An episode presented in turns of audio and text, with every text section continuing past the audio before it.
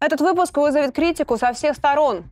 Когда-то на эту тему будут спорить историки, а я предлагаю разобраться сейчас, пока свежо предание. Штурм Киева. Что это было? Был это жест доброй воли или отступления? Была это героическая защита Киева или Киев никто не штурмовал? Не знаю, как поведет себя YouTube по отношению к этой теме, поэтому сразу хочу зафиксировать. Мы собрали информацию о свидетелей в Украине из открытых источников, ссылаемся на украинские, британские и американские СМИ. Я уверена, что эта тема должна быть раскрыта. Обязательно досмотрите это видео до конца. Я расскажу вам про самый главный миф этой войны. В сухопутных войсках утверждали, что в первые дни войны использовали информацию из интернета. То есть публиковали все, что публиковали все. Поэтому опираться на их информацию нельзя. И мы решили провести свое расследование.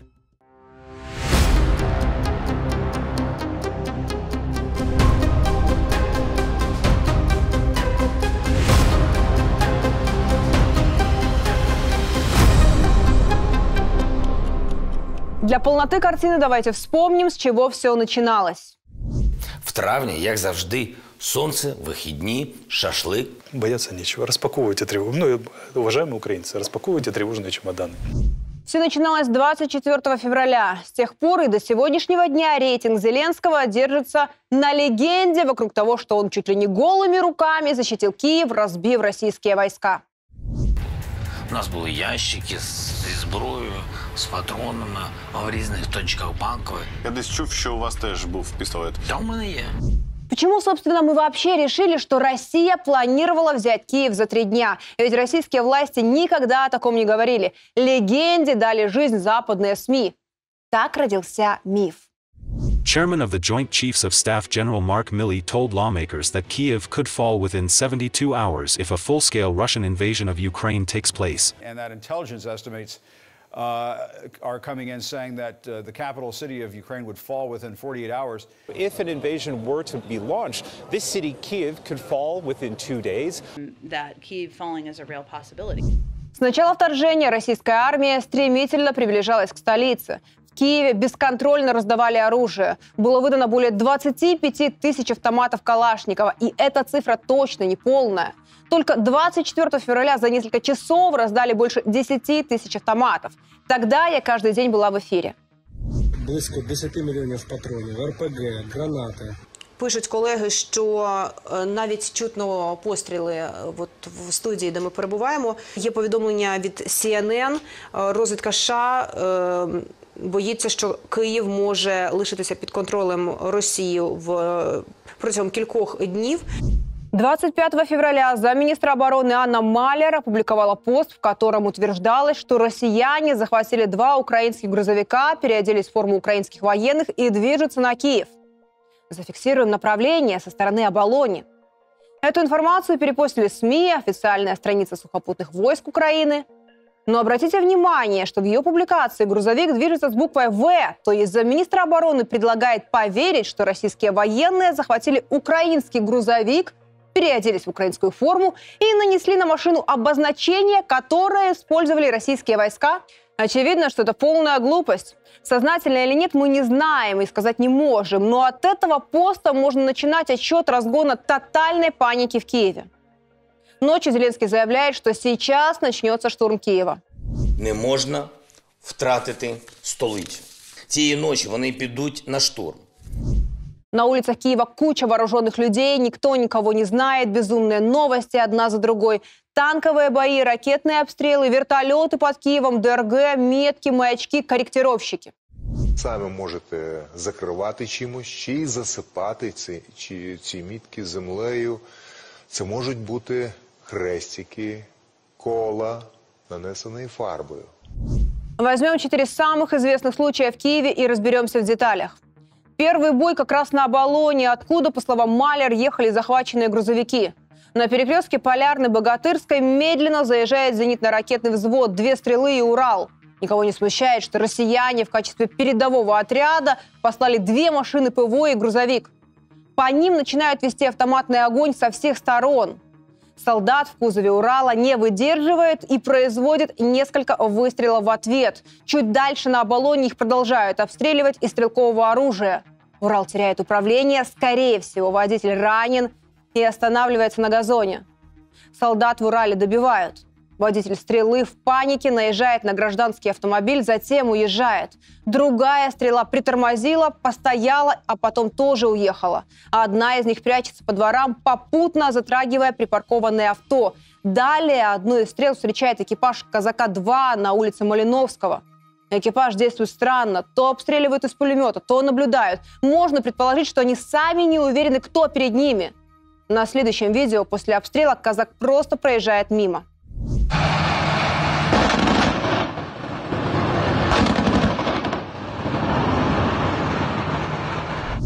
Перекресток Архипенко Сталинграда, нынче и Васюка. Выстрел с РПГ по стреле.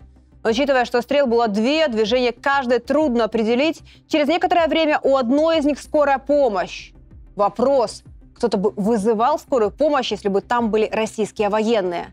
И в дополнение тяжелое видео рядом с расстрелянным Уралом на видео свидетели растерянно говорят, у них у всех наши документы. Дальше, думаю, можно не продолжать. Да не паникуй, мы их положили. Чувак, не снимай. Второй случай. Улица Кирилловская под мостом на телеге. Две машины нацгвардии, ехавшие со стороны площади Шевченко, расстреливают под мостом. После обстрела одна поворачивает направо между мостом и домом, другая останавливается напротив трамвайного депо. На фото ее нет. Перед ними ехал старый гражданский Land Rover, в котором семья с детьми пыталась уехать из Киева. Машину расстреляли, все убиты. Из-за цвета он был принят за командирскую машину. Все слышали об этом случае. Позже его назовут работой российской ДРГ. Третий случай – ночной расстрел нескольких грузовиков и автобуса «Богдан» солдатами у метро Берестейская. Детали истории мы можем понять по словам Дарьи Сироты, вдовы одного из погибших солдат. Они с мужем жили на территории воинской части рядом с метро Берестейская. 26 февраля около двух ночи подразделению Юрия Сироты приказали возвращаться из караула. За ними ехал автобус. На подъезде к воинской части по машинам открыли огонь. Все машины сгорели. В YouTube мы также нашли ролик, где родственники, знакомые погибших пишут, что часть бойцов выжила и их отвезли в госпиталь. Удается установить еще три имени погибших. Руслан Чумаченко, Роман Толкаченко и Владимир Коробейник.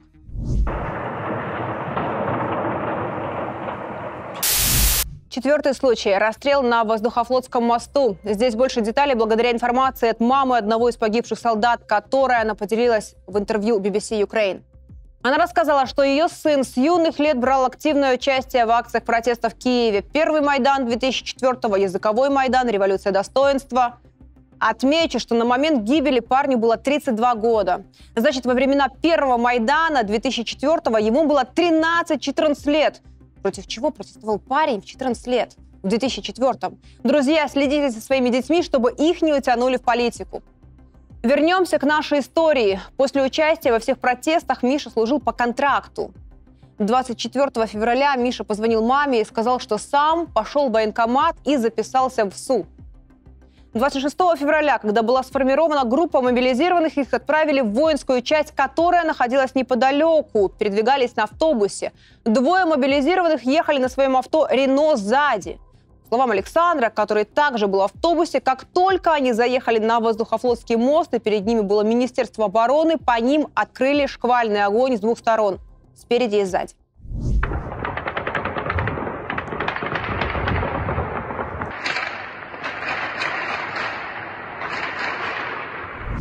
По словам Юрия, который был в машине Рено, перестрелку решил остановить наш герой Михаил Дягилев.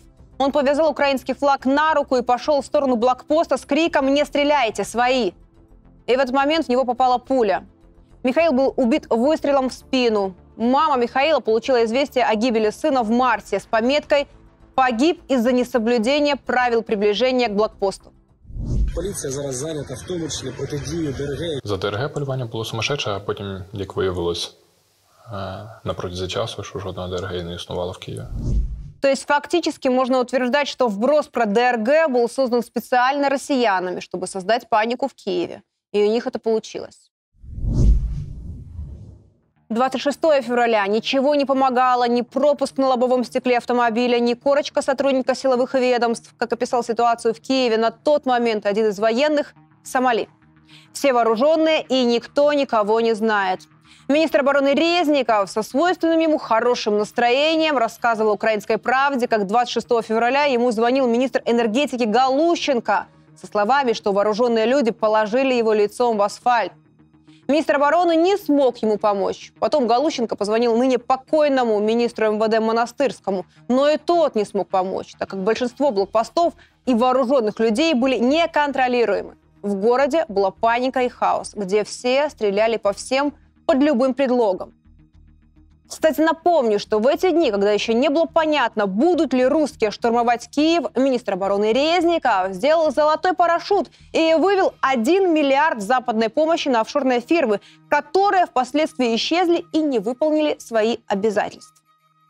Утром 27 февраля за мэра Кличко Андрей Крыщенко сделал заявление, что прорыва в Киеве нет – Якщо знову буде мінімальна якась загроза, і ворог там підійде на якихось там 100 кілометрів від Києва, 70-80, де там Чорнобильські ці ліси закінчуються, то вони знову будуть вкидати цю саму історію, бо вона спрацювала попереднього разу. І зараз ми маємо винести уроки і припинити просто цей дурдом. Сегодня можно утверждать, что не было ни одной попытки штурма Киева, не было ни одной дерги в Киеве, не было никаких серьезных обстрелов Киева. Фактически, сначала Зеленский и его команда успокаивали население, рассказывали про шашлыки в мае, советовали разбирать тревожные чемоданы. Но началось полномасштабное вторжение, Зеленский и его команда сами начали паниковать. Раздали всем подряд оружие и спрятались. Да он сидел в погребе в это время, Диана. Зеленский твой сидел в это время в погребе, он никого ничего не отражал. התקשר לזלנסקי ישירות, ואני אומר לו, תשמע, יצאתי מפגישה הוא לא הולך להרוג אותך. הוא אומר לי, אתה בטוח? אמרתי, מאה אחוז, הוא לא הורג אותך. אחרי שעתיים זלנסקי עלה למשרד שלו, עשה אה, סרט סלפי כזה מתוך הלשכה, אני לא מפחד והכל. И пока Зеленский прятался, вооруженные люди без разбору стреляли друг в друга в Киеве. Да, были бои вокруг Киева на военных и стратегических объектах. Но ближе Ирпеня, это 25 километров от Киева, к Киеву российские войска не приближались популярная точка зрения, что у них не хватило сил, но по словам самого Зеленского и западных аналитиков, уже 26 февраля российская армия должна была штурмовать Киев. Значит, такая возможность была, но не стали. Почему? Ну, чтобы война закончилась, естественно, надо столицу, взять столицу.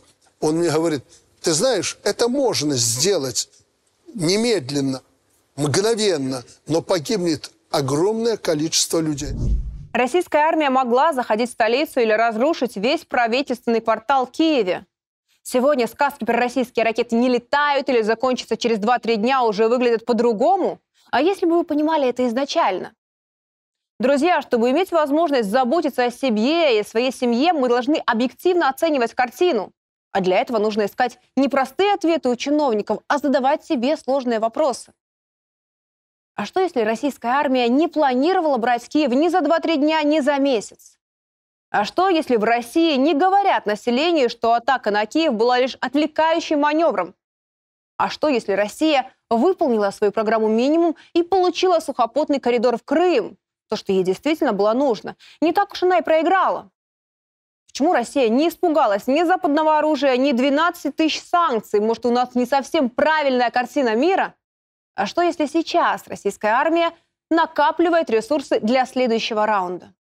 Вот они вас тут перемелят, а потом сделают то, чего вы больше всего боитесь, руководство. Они вас отрежут вот на Молдову, на Приднестровье. Они вас отрежут. Ведь уже даже в слабых местах, которые у нее были, российская армія наращивает превосходство. В цей час росіяни зробили власне виробництво. І ланцети збирають самі, і FPV вони вже збирають самі. Ворог навчився, ворог вміє, знає. Ми скоро закінчимося. Ми закінчимося скоро. Все, за что меня обвиняют в Украине, то, что я говорю, чем раньше Украина начнет мирные переговоры, тем лучше. И тем лучше будет украинцам. До этого меня обвиняли, что я призывала к действиям, которые бы не допустили войну. Разошлите это видео друзьям. Уже совершенно очевидно, что власть врет вам на каждом шагу. Они врали, что войны не будет, они врали про 2-3 недели, чтобы вас приободрить, чтобы они могли продолжать воровать. Вам сказали, что мы уже победили Россию. Я знаю, это больно признавать, но это не так. Не было никакого штурма Киева, как и призрака Киева, и много чего еще. Friendly Fire – обычная практика в войнах. Как это не печально, люди гибнут от огня своих. Причем, чем более технологична война, тем больший процент потерь от дружеского огня. По данным американцев, средний процент потерь от дружеского огня у них 20%. И это в профессиональной американской армии. А теперь представьте, что творилось в Киеве, где десятки тысяч автоматов выдавались абы кому. Защитникам, но также преступникам и нездоровым людям. Исходя из математики и американских данных, это сотни, даже тысячи погибших только в одном Киеве. А если мы посчитаем общие масштабы потерь, это десятки тысяч погибших солдат. Кто-то понесет ответственность за их жизни? Ответ вы знаете. Мира вам, друзья. Пока.